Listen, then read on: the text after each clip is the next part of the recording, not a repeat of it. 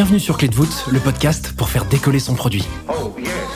Qui dit produit dit product management. Et j'ai découvert ces dernières années que la majorité des product managers ne voient pas leur métier comme un métier. Pour eux, c'est aussi une passion qui pousse à essayer autrement, une culture où l'entraide passe par le partage et les retours d'expérience.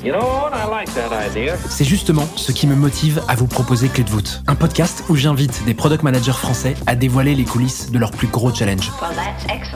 Dans les moindres détails, ces hommes et ces femmes transmettent leur apprentissage et techniques pour inspirer votre quotidien. Ce podcast est rendu possible par Stellar, un accompagnement que j'ai lancé pour aider les products qui veulent propulser leur carrière. Que tu réfléchisses à ta prochaine aventure ou que tu veuilles décupler ta progression, notre équipe et nos mentors sont à tes côtés et t'accompagnent à travers des programmes sur mesure. Viens les découvrir sur wearestellar.io. Je m'appelle Timothée Frein et je suis ravi de vous accueillir dans ce nouvel épisode de Clé de voûte. Aujourd'hui, j'ai le plaisir d'accueillir Céline Baril sur Clé de voûte. Céline goûte au produit dès sa sortie d'école en 2016 chez Kiriba. Elle poursuit sa route chez Easy Recruit où elle navigue sur des produits à destination des équipes de recrutement jusqu'à l'acquisition par iSims où l'équipe produit est plus structurée. Elle décide en 2021 de rejoindre la startup Simbel en tant que lead product. Céline vient sur Clé de voûte nous donner 5 actions à mettre en place pour mener un dialogue continu avec ses utilisateurs. Je te laisse quelques secondes pour te préparer et je te souhaite une bonne écoute. Salut Céline, comment tu vas? Salut Timothée, ça va super et toi? Ça va super bien, merci beaucoup de venir sur le podcast. Bah merci à toi de m'avoir invité, c'est un plaisir. Je t'en prie. Céline, tu es product lead chez Simbel. Est-ce que tu peux nous dire ce que c'est? Alors chez Simbel, en fait, on part du constat que beaucoup d'employés n'ont pas forcément accès aux formations qui leur permettent d'avoir le plus d'impact euh, dans leur poste. Ils sont plutôt insatisfaits euh, de la progression dans leur entreprise. Et donc nous, on veut proposer au RH la plateforme la plus simple possible pour développer leurs équipes. Ok, donc concrètement, moi, je suis utilisateur de la plateforme Simbel. Je me connecte, login, mot de passe. Qu'est-ce qui se passe une fois que j'arrive sur le dashboard Qu'est-ce que je vois? Alors, si je suis employé, je vois un catalogue de formations qui sont présélectionnées pour moi par mon équipe RH et la communauté Simbel. Et je peux du coup voir les formations euh, qui m'intéressent par rapport à mon enjeu et décider de remonter un besoin de formation. Quel type d'entreprise vous ciblez concrètement avec euh, ce produit? Alors on cible toutes les entreprises euh, qui ont envie de faire progresser leurs équipes, mais je pense que notre produit est plus adapté pour les entreprises de moins de 1000 personnes. Et quel type de formation on trouve par exemple sur la plateforme eh ben, tu peux trouver tout. Tu peux trouver des contenus hyper accessibles, Udemy à 20 euros pour la gestion du temps, Excel, ou euh, des coachings euh, super personnalisés, euh, des sessions collectives sur le management, la négociation. Il y en a vraiment pour tous les goûts. Et le modèle économique du coup de Simbel, c'est quoi? C'est un SaaS classique, un, abonnement finalement que les entreprises payent pour avoir accès à, à tout ce dashboard? Ouais, c'est un SaaS classique, plus une commission après sur les formations qui sont vendues sur la plateforme. Ok, bon bah je crois que c'est super clair. C'est pas très compliqué à comprendre comme type de business. Euh, finalement, on a eu beaucoup de ça sur le podcast et euh, apparemment en fait partie. La thématique n'est pas non plus hyper compliquée, donc je pense qu'on peut directement euh, passer à la suite. Tu viens aujourd'hui nous parler d'un challenge produit qui est forcément lié à Sibel. Est-ce que tu peux nous dire euh, directement ce que c'est, ce problème que tu voulais évoquer sur le podcast? Ouais, avec plaisir. En fait, euh, quand tu m'as parlé du podcast, je me suis dit que euh, mon problème principal en tant que, euh, PM, donc dans toutes mes expériences, j'ai fait que du SaaS B2B, c'est vraiment comment rationaliser au plus possible ta roadmap et ta stratégie produit. Et je trouve que souvent, les décisions sont prises plus par des batailles d'opinion entre les différentes parties prenantes. Et la seule façon d'amener du concret, en fait, c'est de bien représenter les utilisateurs et leur parler le plus possible. Donc, c'est vraiment ce que j'essaie de faire. Ok, et en quoi ça te pose problème du coup de parler à ces utilisateurs le plus possible? Eh ben il y a des canaux qui sont plutôt faciles euh, d'accès. Donc euh, le buyer persona, il est souvent disponible et euh, c'est facile de parler avec lui. Mais je trouve que d'autres personas, donc par exemple chez Simbel, on a le RH. Celui-là, comme je disais, il est assez disponible. mais les managers et les employés, ils n'ont pas forcément que ça à faire de répondre à mes questions. Donc j'essaye de trouver des petits hacks pour quand même réussir à, avoir des points d'entrée avec eux. Donc tu dis qu'il y a plusieurs personas que tu souhaites adresser via cette discovery. Tu peux nous les rappeler rapidement? Donc, comme je le disais, euh, en tant qu'employé, euh, c'est celui qui veut vraiment se former et qui va remonter ses besoins de formation. Euh, le manager de ses employés, c'est celui qui va soit vouloir remonter des besoins pour son équipe, soit donner des indications de priorité sur les demandes de son équipe. Et le RH ou le Learning and Development Manager, selon les organisations, c'est celui qui va décider d'approuver ou non les demandes et suivre ensuite son plan de formation au global sur Simbel. Ok, et les personas pour lesquels tu as le plus de friction, avec qui tu as le plus de mal à interagir, c'est lesquels parmi ceux-ci? Je dirais les employés et les managers. Et donc c'est euh, ces personas qui te font te dire à un moment bon c'est un peu la galère quand même de d'avoir euh, des retours utilisateurs euh, de manière régulière. Il faut que je réfléchisse un petit peu à, à une solution pour pouvoir pallier à ces frictions. C'est ça? Ouais exactement. Comment est-ce que tu veux qu'on approche le problème? Comment tu veux développer ça? J'imagine que tu as réfléchi à plein de solutions que tu veux exposer peut-être dans un ordre particulier. Comment tu vois les choses?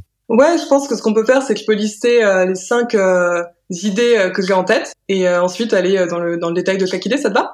Écoute, super. Euh, cinq idées, c'est top. Je pense qu'il y a plein de gens, même sur des business différents, qui vont pouvoir venir piocher un peu dans ces idées. Donc, parfait. Ce que je te propose, c'est que tu résumes en effet ces idées, puis on va les, on va les creuser une par une. Ok, alors euh, premier point, euh, je pense que c'est hyper important de parler aux personas qu'on cible, même s'ils connaissent pas la solution, pour être sûr de vraiment comprendre les enjeux et le problème. Deuxième point, aller parler à nos personas qui utilisent la solution quand on a des idées euh, de solutions pour être sûr qu'elles répondent au problème. Troisième point, se rapprocher le plus possible du support pour comprendre les différents cas d'usage et éventuellement les irritants. Quatrième point, être CSM de certains comptes, donc Customer Success Manager. Et cinquième point, être obsédé par l'usage de son produit, quanti et quali. Ok, bon, on a du pain sur la planche. Je pense que tu peux basculer au premier point directement. C'était cool de faire cette petite intro, c'est parfait. Euh, let's go, on y va. C'est quoi le premier point? Donc premier point, comme on disait, euh, c'était de euh, d'interviewer des personas ciblés par la solution mais qui ne connaissent pas encore Simbel. Donc ça, je l'ai fait déjà en arrivant chez Simbel, donc en préparant des entretiens avec cinq managers, cinq RH, cinq employés. Donc qui c'était concrètement? C'était soit des connaissances à moi, donc des employés des scale-up françaises classique, euh, soit des connaissances euh, des fondateurs, euh, soit via mon réseau. Donc, je connais, je suis dans le Slack Women in Product. Donc, pareil, j'ai lancé un peu un appel à l'aide là-dessus. Et sur le Slack Lyon de The Family. Et concrètement, comment ça s'est passé? Bah, J'ai préparé une trame par persona, j'ai posé mes questions, j'ai essayé d'enregistrer le plus possible quand les personnes étaient d'accord, euh, les entretiens. Et euh, du coup, l'idée, c'était de comprendre vraiment les problèmes principaux et les enjeux euh, de ces trois personas. En output, du coup, j'ai fait une présentation PowerPoint avec du coup une slide par persona en disant voilà les quotes principales et les problèmes de ces personas. Et même d'ailleurs une slide par personne enregistrée. Comme ça, l'idée, c'est vraiment d'avoir des détails très concrets. Là, ce que tu me dis, c'est que les personnes que tu contactes, c'est pas forcément des prospects. C'est des gens qui ont un peu le profil de prospect, mais tu vas plutôt t'appuyer sur ton réseau pour pouvoir contacter ces personnes. C'est ça? Ouais. Pourquoi tu fais ça? Pourquoi tu vas euh, chercher directement des gens via ton réseau et pas euh, prospecter par exemple ou te resservir peut-être une base de prospection euh, qui viendrait du département sales chez vous? Bah justement parce que je trouve que c'est hyper important d'avoir accès à des personnes qui ont ce problème mais qui n'ont pas encore trouvé la solution ou qui ont trouvé des alternatives à la solution. Donc c'est encore plus intéressant d'avoir justement des, trucs un peu originaux qui, qui peuvent inspirer la roadmap après. C'est quoi les grandes questions que tu poses quand tu montes ton script d'interview? Qu'est-ce que tu abordes comme thématique? Est-ce que c'est des questions finalement très ouvertes ou déjà très ciblées? Je veux bien savoir un peu euh, quel est le contenu de ces questions. Bah, le plus possible euh, ouvert. Donc euh, à la fois, pas par exemple pour un RH, ça va être quels sont tes enjeux sur la formation, pourquoi tu as envie de, former tes équipes, est-ce que c'est ton travail à plein temps ou pas, parce que c'est pas forcément tout le temps le cas, donc ça permet d'avoir vraiment la, la, vision globale de ce que fait la personne au jour le jour. et après, ce que j'essaye de faire aussi, c'est décris-moi la dernière fois où tu as traité un besoin de formation de ton équipe euh, pour avoir euh, le plus possible les étapes euh, détaillées. Et la question que j'aime bien poser aussi, c'est de quoi tu es super fier Qu'est-ce que tu as réussi à mettre en place, que tu as envie de me, de me, partager? Et ça permet justement d'avoir là les petites pépites de créativité, justement. Ok, donc tu disais tout à l'heure que tu posais des scripts différents pour chacun des personas. Tu en ressors finalement un livrable qui, qui est en gros des slides hein, pour par persona et même par interview. Tu disais une slide par interview. C'est quoi les effectivement les, les grands enjeux qui ressortent de cette campagne d'interview? Bah, du coup, euh, pour les employés, euh, c'est assez flagrant. Très peu de personnes ne connaissent vraiment le process de remontée de besoin de formation. Et il euh, n'y a pas forcément de politique transparente de, de, formation. Donc, je sais que je peux remonter un besoin. Donc, moi, la quote que je préfère, c'est j'ai remonté un besoin, j'ai pas eu de nouvelles pendant six mois, et six mois après, on m'a proposé une formation qui n'avait rien à voir avec mon besoin. Donc vraiment le constat il est clair, euh, il n'y a pas de il a pas de process euh, de remontée de besoin euh, hyper transparent, la politique de ce qui va être accepté ou pas n'est pas transparent et en tant que RH, je suis submergée par des demandes de Slack de mes équipes et je sais pas comment y répondre.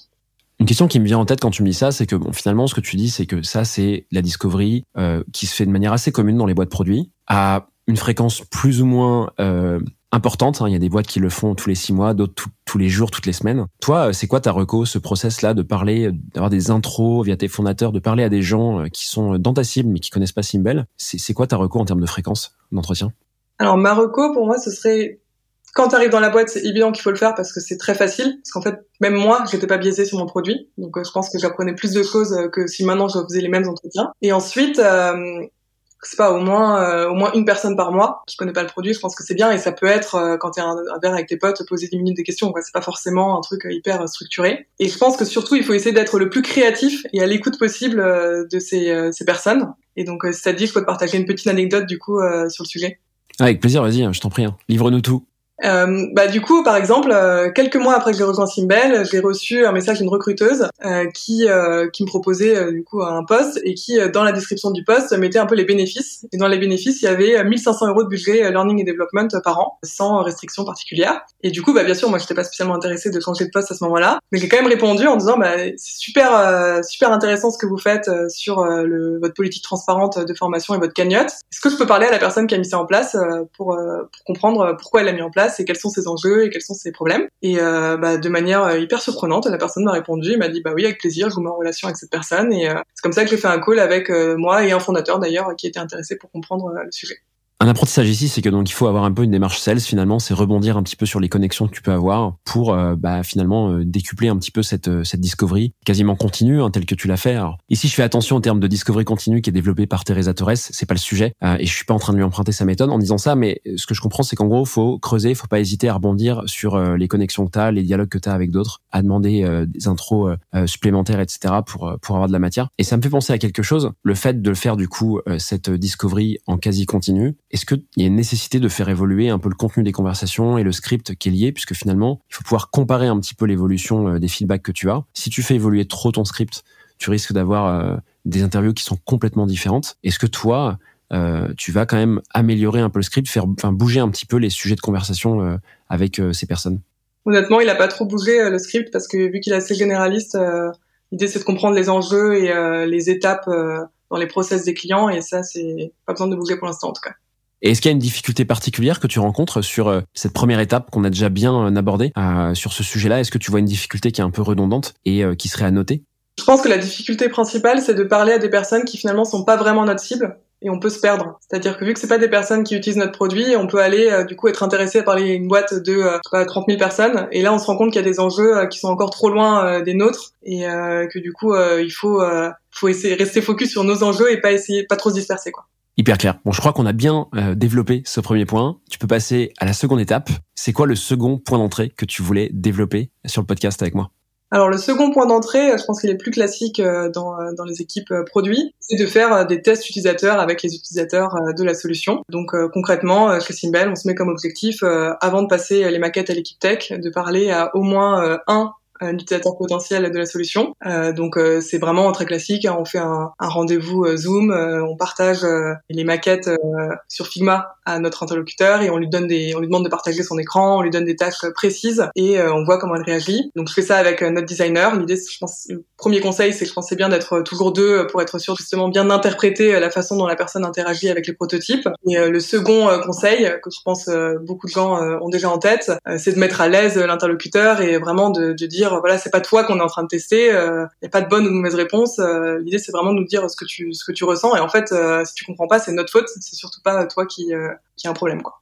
Avec quel contact tu fais ces tests utilisateurs? Tout à l'heure, tu parlais de contact qui connaissait pas Simbel.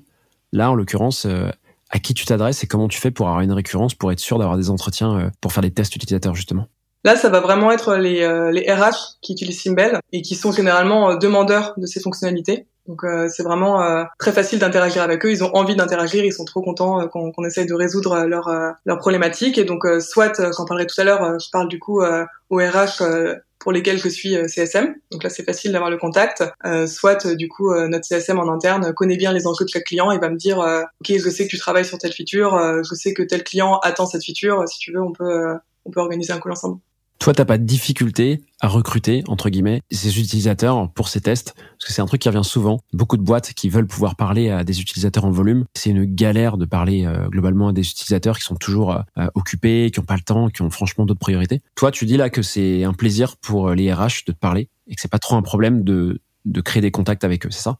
Ce que je veux dire, c'est que la personne a en tout cas envie de nous parler après, elle a pas forcément euh, le temps où elle va nous, elle va nous prendre un créneau dans l'agenda euh, trois semaines après. Et euh, entre temps, on aura peut-être voulu déjà avancer sur la feature. Donc, je pense qu'il y a une difficulté sur l'organiser le plus possible en amont pour que la discussion arrive au bon moment quand on est prêt sur nos maquettes, mais qu'on n'a pas encore envie de les livrer à l'équipe tech. mais en tout cas, il y a vraiment une volonté de nous aider. Et je dirais, voilà, si c'est pas possible d'avoir ce créneau-là, on peut toujours, je sais on est dans les locaux d'Agoranov, on peut toujours aller toquer chez les voisins et dire, ok on fait une fonctionnalité pour ajouter des utilisateurs. Euh, ok, normalement c'est mieux d'avoir le persona principal qui est un RH ou un L&D manager, mais euh, euh, si quelqu'un qui n'est ni RH ni L&D manager ne comprend pas la fonctionnalité, je pense qu'on doit de toute façon la retravailler.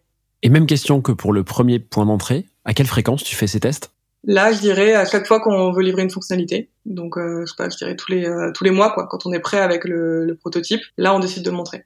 Je crois que c'est le moment du coup de passer au troisième point d'entrée. Qu'est-ce que c'est? Celui-ci, je me souviens plus déjà. Euh, heureusement que tu fait une intro au début. Je veux bien que tu nous dises un petit peu plus sur ce que c'est ce troisième point d'entrée. Alors, le troisième point d'entrée, c'est d'essayer de se rapprocher le plus possible des équipes support. Donc je pense que c'est assez classique, encore une fois, de dire au product manager de faire du shadowing support de temps en temps pour comprendre un peu les enjeux des, euh, des clients et des utilisateurs finaux. Nous, chez Simbel, on a fait quelque chose d'encore plus euh, poussé. Euh, en fait, ce qui se passe, c'est que je m'occupe du support niveau 2. Qu'est-ce que ça veut dire? Ça veut dire que on a bien un employé qui est vraiment en front avec les, les utilisateurs finaux. Quand ils ont un problème qu'on sait résoudre, notre personne de support va savoir répondre. mais dans le cas où il y a des choses un peu exotiques, qui soit, soit des bugs hein, finalement, ou soit des choses qu'on n'a pas anticipées, là, la personne de support va me taguer sur le ticket. On a un outil euh, de ticketing. Et là, je vais du coup répondre à la personne. Et soit euh, c'est un bug, bah, du coup on le résout. Euh, soit c'est un nouveau cas d'usage et voilà, je, prévois, au backlog de le traiter d'une meilleure façon. Soit c'est un, un truc qui va arriver souvent. Et quand ça arrive souvent, bien sûr, pour me libérer du temps, ce que je fais, c'est que je vais écrire un process pour que la prochaine fois que la personne de support rencontre ce problème, elle peut le traiter. mais au final, ça me permet quand même, pour pas grand-chose, hein, parce que j'ai regardé là pour préparer l'épisode, ça m'a pris pas, ça me prend cinq tickets par par semaine, moins d'une heure, donc euh, c'est pas énorme. Euh, mais ça me permet d'avoir justement euh, ce contact avec les irritants, les petits irritants du produit ou des nouveaux cas d'usage. donc je trouve ça hyper intéressant. Comment tu as sur le lien entre le produit et le support client finalement? Si ta question c'est comment je suis notifié pour savoir qu'il faut répondre au problème, du coup je suis vraiment tagué sur notre outil. je reçois un mail en disant Céline, il faut que tu traites ce ticket. Est-ce que tu as un, exemple concret ou une anecdote à nous raconter sur ce point d'entrée-là en particulier? Oui, oui, euh, c'est assez marrant ce qui s'est passé. En fait, euh, on a un employé qui a contacté euh, le support pour dire ok j'ai fait une demande de formation mais je comprends pas mon équipe n'est pas notifié. Du coup ça ressemble à un bug le support me, me contacte. Et là je vois qu'en fait la personne quand elle a fait sa demande elle a coché la case qui dit je ne veux pas notifier mon équipe je me dis ok c'est bizarre notre formulaire il est pas clair du tout bon. Donc je réponds avec la casquette support. Donc je dis voilà vous avez coché ça. Si vous voulez que votre équipage soit notifié, refaites une demande. Et cinq minutes après, je prends mon mail produit et j'envoie un, mail à cette personne en disant, bah voilà, euh, salut, vois que tu as fait une demande sur euh, sur Simbel euh, et que tu as contacté le support parce que notre formulaire n'était pas clair. Est-ce que tu as un peu de temps pour en discuter pour que je puisse comprendre un peu mieux tes enjeux? Donc voilà, grâce au support, je peux avoir ces, ces liens. Et donc la personne est très disponible, elle me répond, on échange. Et là, je me rends compte que la personne est anglophone et qu'elle n'a pas changé la langue dans le produit. Elle a fait toute sa demande euh, en, en, français. Donc elle a dû pas comprendre le truc à cocher. Elle s'est dit bon dans le doute je le coche. Et c'est pour ça qu'elle en est arrivée là. Donc là il y a deux apprentissages euh, assez intéressants. Donc euh, le premier c'est que on va commencer par le positif. Le premier, ça veut dire que notre outil est plutôt simple d'utilisation puisque c'est pas dans ma langue, mais j'arrive à me connecter, euh, faire une demande, je trouve tous les boutons pour aller jusqu'au bout. Et par contre, euh, le côté négatif, c'est que le problème, c'est pas notre formulaire. Celui-là, apparemment, il est clair. Euh, c'est que c'est pas clair comment changer de langue dans notre produit. Et donc, si j'avais juste regardé les datas et qu'on m'avait, que le support m'avait juste dit, il y a trois personnes qui ont eu un problème avec ce formulaire, bah, je me serais juste focalisé sur leur formulaire. Alors que là, du coup, je peux vraiment comprendre les enjeux et prioriser la navigation ou au moins le fait de pouvoir changer de langue de manière plus plus simple. Ouais, et ça c'est bien grâce au fait que tu été notifié finalement, euh, comme tu le disais tout à l'heure, par des tickets, un ou des tickets euh, de manière hebdomadaire. Quoi. Ok, hyper clair. Je crois qu'on peut passer au quatrième point d'entrée, si tu veux bien.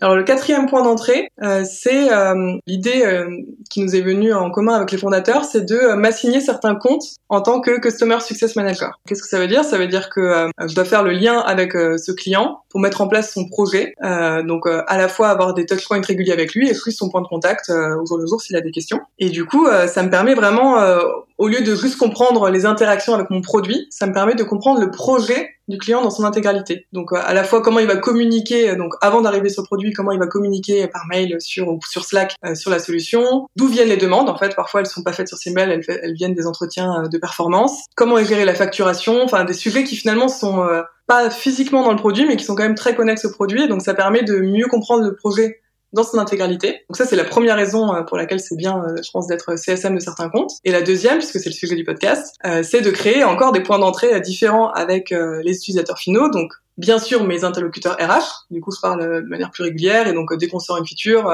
je est-ce que tu peux partager ton écran? Vu que tu m'avais dit que tu voulais ajouter telle formation, est-ce que tu peux le faire? Et là, je vois comment elle le fait et c'est c'est beaucoup mieux que de regarder des événements sur amplitude pour voir où la personne s'arrête dans le tunnel. Et aussi finalement des employés et managers, donc les fameux que j'arrive pas forcément à capter de manière simple. Et ben quand ce sont des employés et managers de mes comptes, en fait je me retrouve parfois dans les boucles de mail d'un manager qui dit hey est-ce que vous voulez ajouter cet organisme de formation sur la plateforme parce que c'est mon pote, il est super sympa, etc. Bah, du coup celui-là, bien sûr, il va bien plus facilement me répondre si je pose des questions sur ces enjeux. Donc pareil, ça permet d'être plus proche et d'avoir des utilisateurs plus accessibles. La question que je pense que beaucoup se posent, c'est comment est-ce que tu fais pour t'organiser entre ton job de product et euh, ton job de CSM, qui est part-time du coup? Comment tu fais pour organiser tout ça? Les deux sont des jobs hyper prenants. Euh, il y a un moment où tu peux pas tout faire. Est-ce que tu as un process particulier euh, pour ça ou une méthode qui fait que tu es aligné avec ce que tu fais, c'est hyper complémentaire et globalement, il n'y a pas de cannibalisation entre tes deux métiers? Bah, je pense que c'est effectivement euh, un des enjeux. Moi, je dirais ce que je fais, c'est que euh, je me bloque, par exemple, le mardi matin, c'est là où je fais mes actions CSM. Donc, euh, ça veut dire que là, je sais que je fais pas du produit et c'est assez clair. Après, parfois, bien sûr, je reçois des mails et j'essaye d'y répondre. Et peut-être que pour répondre à, à, la question, je pense que c'est bien dans une période d'onboarding, mais c'est pas forcément quelque chose qui est pérenne après. Quoi. Donc, je comprends bien moi-même que vis un peu cet enjeu de mon côté. Est-ce que tu as une anecdote, un, un exemple pour appuyer ce point d'entrée en particulier? Ouais, bah justement, l'anecdote que j'avais en tête, c'était le fait que euh, grâce à ce lien avec euh, les clients, euh, j'ai pu plus facilement être proche des managers. C'est ce que je t'avais dit quand on préparait préparait le podcast. j'ai envoyé beaucoup de cold mails à des managers en disant voilà, on essaye de rendre Simbel plus accessible pour les managers pour que vous puissiez remonter les besoins de vos équipes, quels sont vos enjeux, prenez un créneau dans mon agenda pour en discuter. Et en fait, j'ai eu vraiment très très peu de réponses. Et c'est seulement à force d'avoir très peu de réponses que je me suis dit bah non, en fait, je vais re-regarder dans mes conversations avec euh, ma casquette CSM justement euh, qui euh, qui je peux contacter, avec qui je peux avoir des échanges. Et c'est là que j'ai pu avoir des échanges bien plus intéressants que que bah, justement les échanges quasiment inexistants via mes cold mails. Trop bien. Je crois qu'on arrive au cinquième et dernier point déjà. Est-ce que tu veux nous faire rentrer dans le vif pour terminer le podcast en beauté?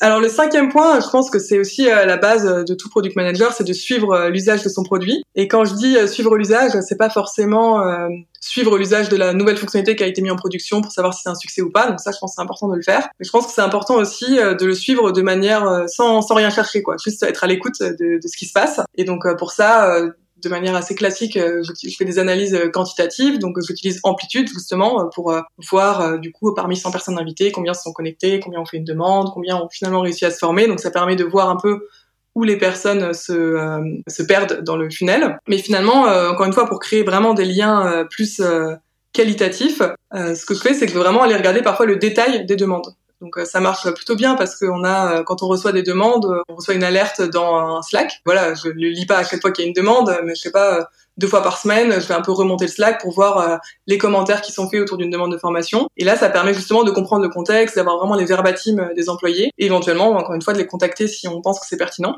Euh, et donc, un exemple que j'aime bien citer aussi, c'est parfois les demandes de formation qui sont remontées, elles vont être assez exotiques.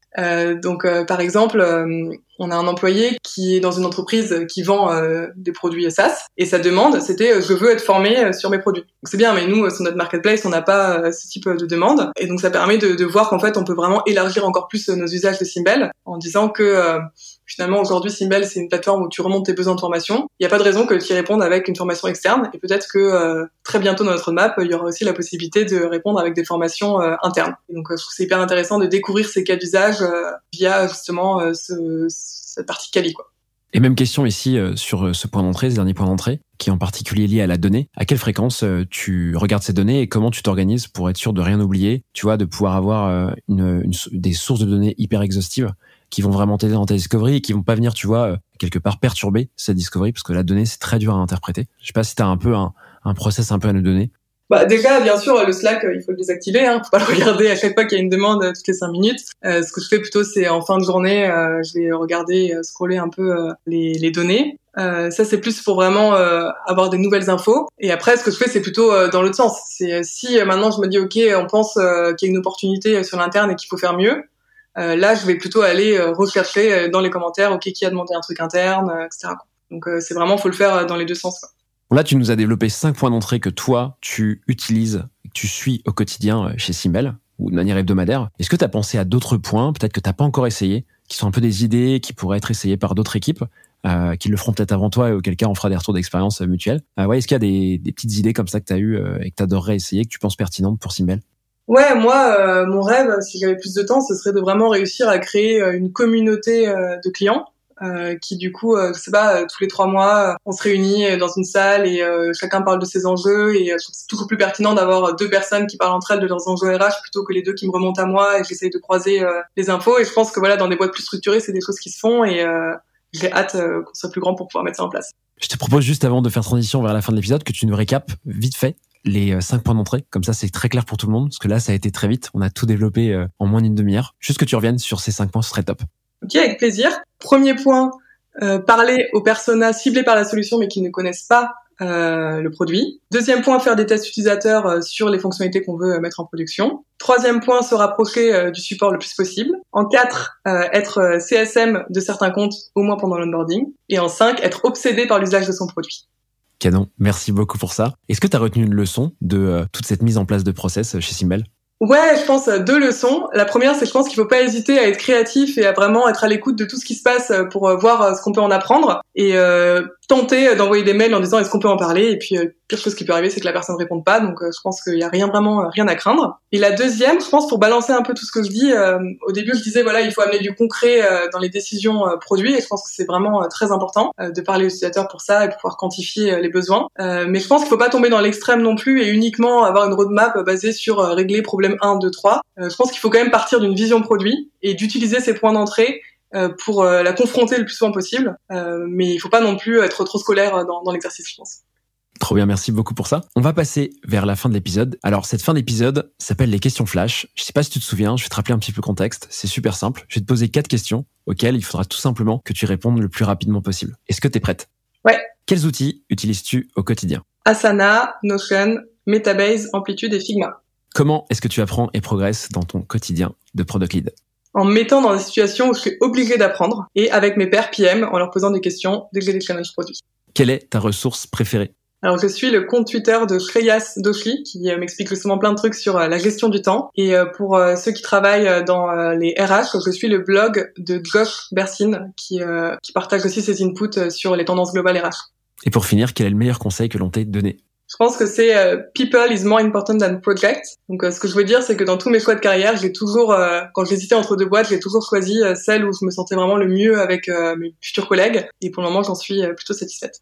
Trop bien Céline, bah, merci beaucoup pour tout ça, de nous avoir ouvert les coulisses de Simbel, de nous avoir donné toutes les astuces euh, liées à ce process que tu as mis en place. C'était vraiment super intéressant. Pour le coup, je pense que c'est assez universel, que ça va aider beaucoup de gens sur des business d'ailleurs aussi bien B2B que B2C, puisqu'il y a plein de choses à prendre et, de quoi s'inspirer. Puis bah écoute, j'espère qu'on aura l'occasion de reparler d'un nouveau challenge, peut-être chez Simbel ou dans une expérience autre, on verra. Et en tout cas, euh, un plaisir de t'avoir sur le podcast. Hein. Avec plaisir, merci. Voilà, j'espère que cet épisode t'a plu. Oh, yes, yes. Si c'est le cas, tu peux me soutenir de deux façons. Laisser 5 étoiles sur Apple Podcast ou Spotify et un petit commentaire, ou répondre en 3 secondes au petit sondage dans la description de l'épisode pour me dire ce que tu en as pensé. Darling, this trip's an inspiration. Je te remercie vraiment pour tes retours, c'est grâce à toi que j'améliore Clé Doute pour le rendre utile à ton quotidien. Well, that's excellent. N'oublie pas, si tu réfléchis à ta prochaine aventure ou à décupler ta progression, nous avons l'accompagnement qu'il te faut sur wearestellar.io. Stellar avec deux L et un R. Je te donne rendez-vous la semaine prochaine pour un tout nouvel épisode riche en contenu actionnable. À très vite